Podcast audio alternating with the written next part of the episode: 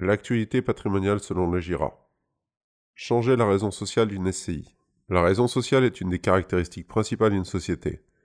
Il est parfois nécessaire d'en changer pour des raisons de respect de la propriété intellectuelle. C'est aussi un moyen de démontrer un changement de cap de la société. La SCI n'échappe pas à cette règle. Découvrons ensemble comment changer la raison sociale d'une SCI.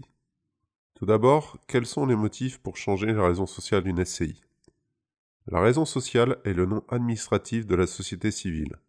On parle aussi de dénomination sociale. À la création de la SCI, les associés ont indiqué un nom pour la structure dans les statuts. Au jour de l'enregistrement au registre du commerce, la raison sociale devient la propriété intellectuelle de la société civile immobilière, sauf dépôt préalable du nom auprès de l'INPI.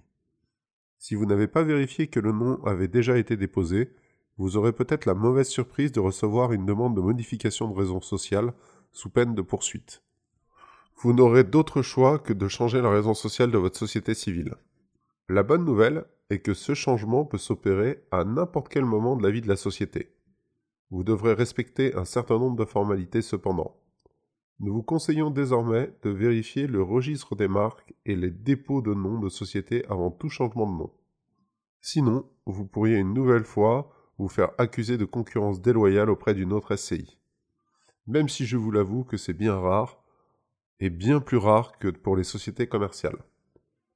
Vous pourrez aussi souhaiter changer la raison de la société civile suite à une donation ou un changement d'associé principal, le nom de la SCI devant y être lié.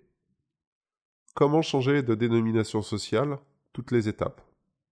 Le changement de dénomination sociale n'est pas un acte de gestion. Donc, elle ne peut être la seule responsabilité du gérant. Il appartient aux propriétaires, les associés, de procéder à la modification de la structure. Comme pour beaucoup de modifications liées à une société, cela passe préalablement par des modifications de statut. Par conséquent, les associés devront se réunir en assemblée générale extraordinaire pour valider ce changement statutaire. L'Assemblée générale extraordinaire.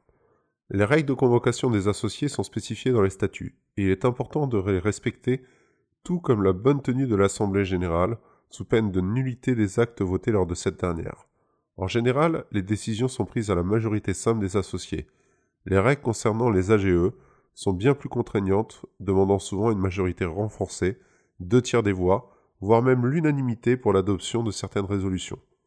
Quand on parle des associés, nous parlons des porteurs de parts, en pleine propriété ou nus propriétaires. Sauf mention contraire dans les statuts, les détenteurs de parts en usufruit ne peuvent pas voter en assemblée générale, sauf pour les décisions relevant de la répartition des bénéfices. À l'issue de l'assemblée, un procès verbal doit être rédigé pour tenir à jour le registre des décisions. Ce procès verbal doit être signé par tous les associés présents à l'assemblée. L'insertion dans un journal d'annonce légale. Une fois la tenue de l'Assemblée générale, le ou les gérants disposent d'un délai de un mois pour publier les modifications effectuées dans un journal d'annonce légale. Cette publication est primordiale car elle rend opposable les changements effectués au tiers de la société civile. La publication doit comporter un certain nombre d'informations obligatoires, l'ancienne et la nouvelle raison sociale, ainsi que les informations principales de la société, pour être valide. Les formalités auprès du greffe du tribunal.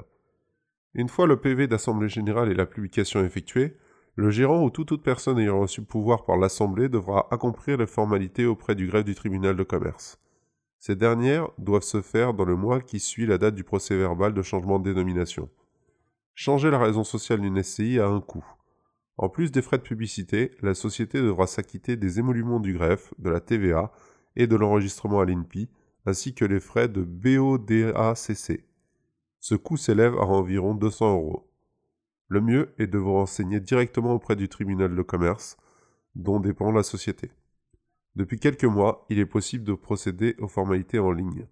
Les formalités enregistrées permettront de faire établir un nouvel extrait cabis reprenant le nom de la société. C'est après cela que vous pourrez modifier tous les documents officiels de la SCI.